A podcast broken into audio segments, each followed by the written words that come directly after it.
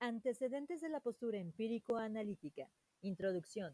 En el presente trabajo realizamos un podcast donde revisaremos la unidad 2, definiciones, características y representantes de la postura empírico-analítica. Observaremos con el conocimiento experimental y sus reglas del positivismo, que establece la experimentación con base científica, así como el surgimiento del neopositivismo y su fundamentación del conocimiento sobre las bases totalmente empíricas mediante la construcción de un lenguaje científico unificado.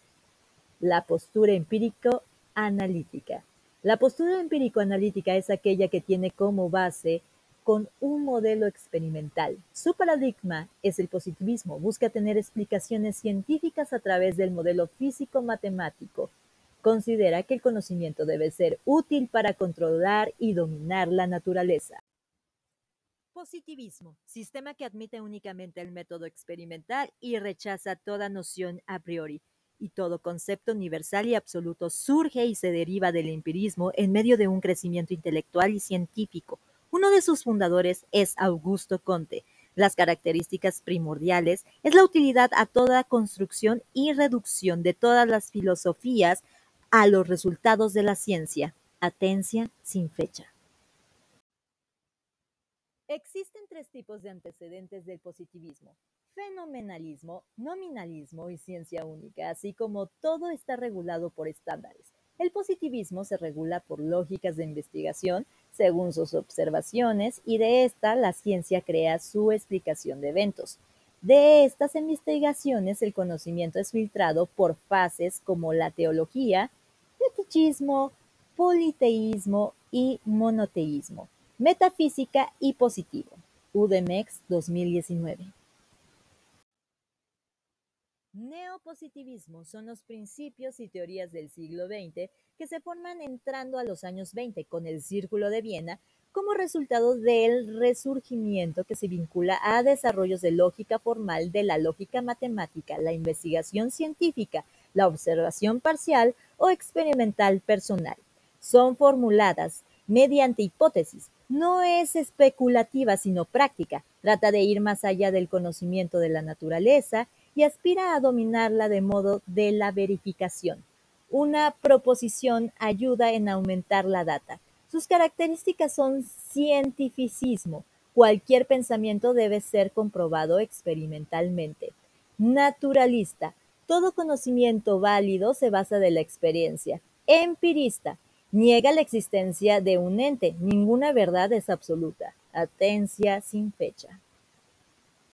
Los principales representantes son Augusto Conte, fundador del positivismo. Destaca sobre el conocimiento de las ciencias de estar fundamentado por el método de las ciencias exactas. A base de causa y efecto se determinan los eventos. Conte clasifica las ciencias en un entorno de generalidad y creciente. Udo Mex 2021.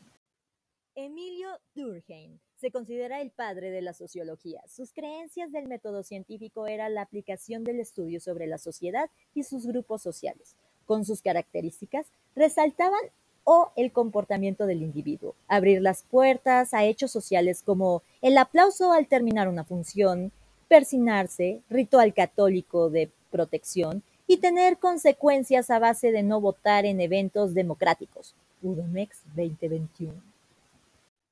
Karl Popper rechaza los puntos de vista inductivos sobre el método científico a favor de la falsificación empírica. Esta es una doctrina epistemológica aplicada en las ciencias que propone la falsibilidad como método de verificación.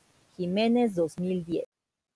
Paul Lorenzen sus trabajos de lógica y sus fundamentos sobre las matemáticas ha aportado suficiente hacia las matemáticas clásicas, al igual que creía en el constructivismo como programa de fundación que construye y reconstruye lenguajes científicos, referencia a las ciencias formales como la lógica y la matemática y el análisis del lenguaje.